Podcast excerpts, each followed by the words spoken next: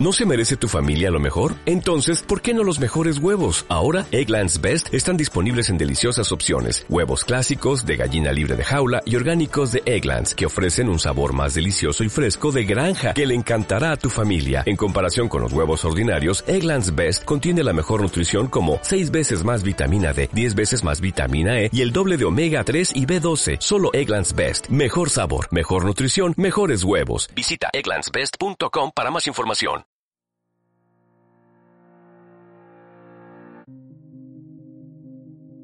Bienvenidos a Telesecundarias en un clic. El día de hoy vamos a hablar de redes de tutoría. Redes de Tutoría es una organización mexicana convencida de que la educación es posible. Nuestro trabajo ha consistido en reconstruir las relaciones de aprendizajes en escuelas públicas a través de la relación tutora. El día de hoy vamos a hablar en torno a redes de tutoría. Gael, Carlos, ¿cómo están? Hola, buenos días, buenas tardes, buenas noches, donde quiera que nos escuchen. Un gusto estar otra vez en este programa, eh, Telesecundarias en un clic. Eh, muy buenas noches, eh, creo que es un tema sumamente importante. Eh, en el departamento de, de Telesecundaria de San Luis Potosí, esto se está tomando con muchísima seriedad, eh, está en una fase preliminar y pues vamos a, a hacer algunos comentarios. Es importante destacar que, como lo dijo el compañero Gael, en San Luis Potosí se está llevando a cabo. Telesecundarias es un subsistema que tiene esas bases sólidas para crear ese programa. Tiene las bases sólidas para que se lleve a cabo con personal capacitado y que el departamento de telesecundarias, los supervisores y la figura del ATP es fundamental. Eh, en el programa, Gael, nuestro compañero Gael, forma parte de ese proyecto de supervisión, lo que es un ATP, asesor técnico pedagógico, que nos puede explicar un poco más en torno a lo que es una tutoría. Gael, ¿qué te parece si vamos haciendo como una especie de entrevista donde cada uno de nosotros va a aportar algo y que tú nos puedes dar una, un sustento en torno a lo que es tutoría? ¿Qué te parece si yo te comienzo con, para ti, cómo explicarías a otra persona que no es maestro el labor de un tutor? Eh, muy, eh, eh, intentaré hacerlo lo, más sencillo posible. Eh, el labor de un, la labor de un tutor es acompañamiento. Acompañamiento, guía y proveedor de conocimiento. Eh, en este tenor eh, se arranca este, este, este programa, este proceso, eh, que ya ha tenido pruebas eh, fundamentales. Anteriormente se trabajó con CONAFE, con las eh, posprimarias, y tuvo buenos resultados. Eh, esta tutoría permite el acercamiento, permite eh, ser humano ante este gran reto que es enseñar y, lo más importante que uno como maestro eh, también termina aprendiendo de los propios alumnos. Carlos, um, la currícula dentro de las normales y las universidades plantea ese labor tutor. Plantea tal vez en alguna materia, tal vez en prácticas profesionales o en servicio profesional, eh, labor del tutor. Para ti, ¿cómo definirías el tutor ya en base a tu experiencia en, en, en vivo, en el aula? Bueno, mira, buena pregunta. Eh, les comento que en el 2006 participé como asesor itinerante en el, en el precisamente en el programa de CONAFE. Mi trabajo era ir a asesorar a los maestros que estaban en diferentes comunidades. Estuve en Aquismón, en Gilitla, estuve en, en, en diferentes municipios de la Huasteca. Y era bien interesante escuchar de viva voz a los asesores eh, eh, compañeros y también a los mismos maestros de CONAFE, eh, escuchar sus inquietudes, sus ganas de, de, de mejorar el programa. Eh, nuestro trabajo eh, consistía precisamente en dar el apoyo amable y sobre todo un apoyo eh, que digamos a mismo nivel, es decir, sin sentir que fuéramos una autoridad, escuchar a los jóvenes, a los jóvenes maestros que estaban en las comunidades y escucharlos con sus proyectos, con sus inquietudes, con sus sueños, con sus ganas de seguir adelante. Es decir, tenemos ese entusiasmo del recién egresado que necesita enfocarse, capitalizarse y distribuirse para que los aprendizajes en los alumnos sean de la mejor manera. Ahora, planteemos. Redes de tutoría nace a partir del 2006, 2007 y que se basa o tiene su sustento en las pruebas enlace. Ya habíamos hablado, Gael, Así en es. torno de cuestión de PISA y enlace, que sirve para medir los estándares en todas las escuelas del país con una prueba estandarizada y que a través de esos resultados se pudo focalizar cuáles eran las, las escuelas que tenían menor aprovechamiento y dar una tutoría sistematizada y personalizada. Gael, en tu experiencia, ¿cómo definirías ese labor de identificar qué es lo que se necesita para mejorar la tutoría en las escuelas? eh, qué es lo que se necesita y es el principal objetivo de la labor tutora, este, que el aprendizaje se guíe por el interés. Eh, el interés de los alumnos en ocasiones no va de la mano con la currícula escolar, que es lo que pasa con, estas redes de, tutoría. Este, el profesor oferta una, una cantidad de, de- temas previamente preparados, eh, les pone un, un- un título hasta cierto punto atractivo y los alumnos eligen qué tema tomar. Ahora bien, eh, con el programa Peble eh, salieron los resultados que quisiéramos comentarlos. Si bien Telesecundaria marcaba un 4.2 en cuestiones del 2012-2013, con el labor tutor creció cerca hasta un 30%, es decir, se elevó el nivel de crecimiento en los aprendizajes.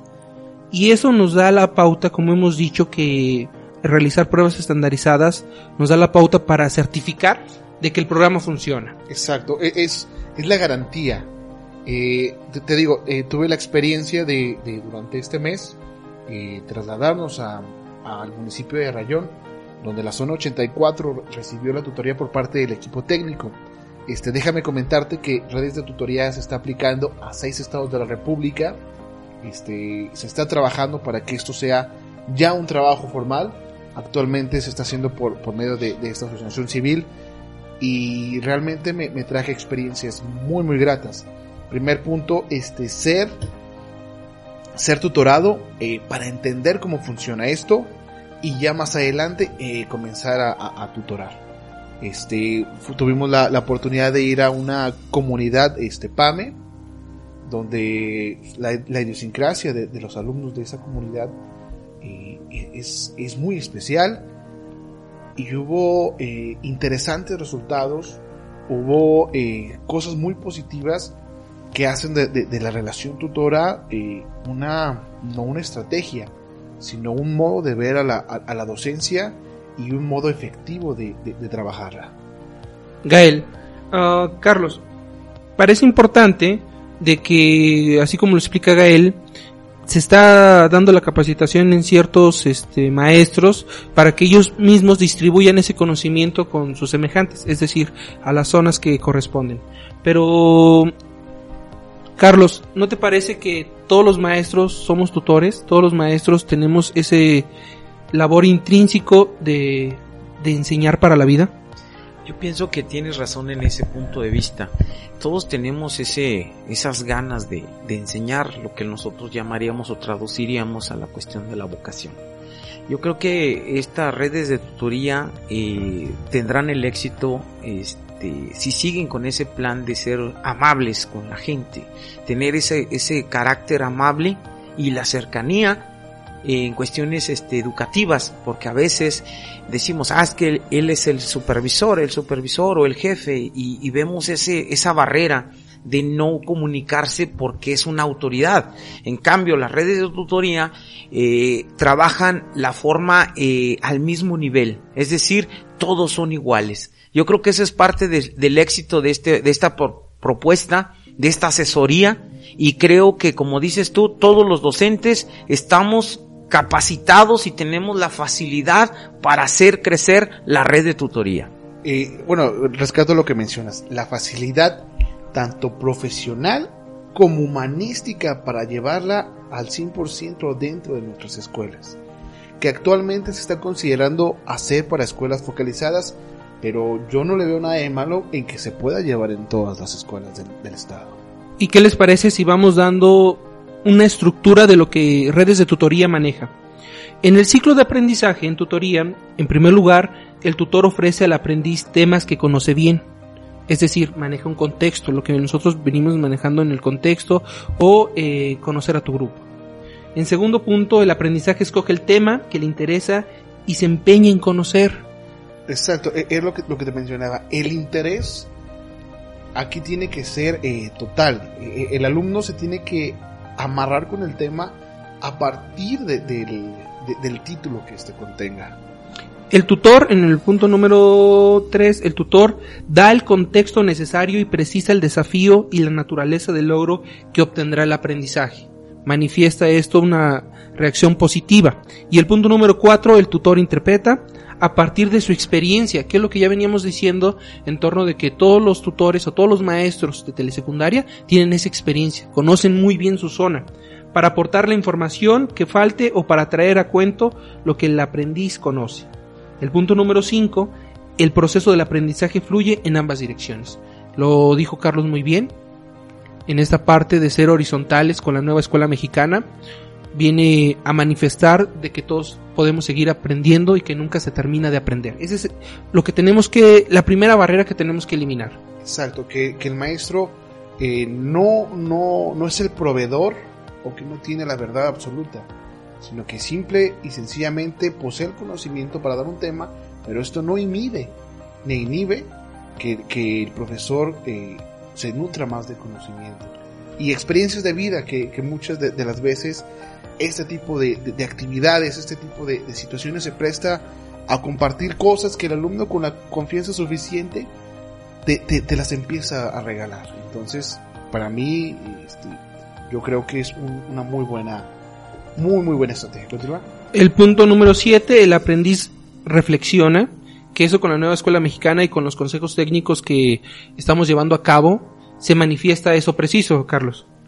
Eh, creo que es importante el apoyo de, del gobierno federal, eh, la estructura educativa es importante porque nos permite de alguna forma innovar también, dar puntos de vista y mejorarlos dentro del aula o incluso practicarlos eh, siempre con miras del mejor aprendizaje, lo que antes llamaban el famoso aprendizaje significativo. Sí, y que eh, nos da esa pauta para decir que todos somos iguales y que cada voz cuenta seas tú un padre de familia, seas un ciudadano, seas un estudiante, seas un maestro, seas personal administrativo, seas personal de supervisión o seas servidor público que tengas alguna dirigencia.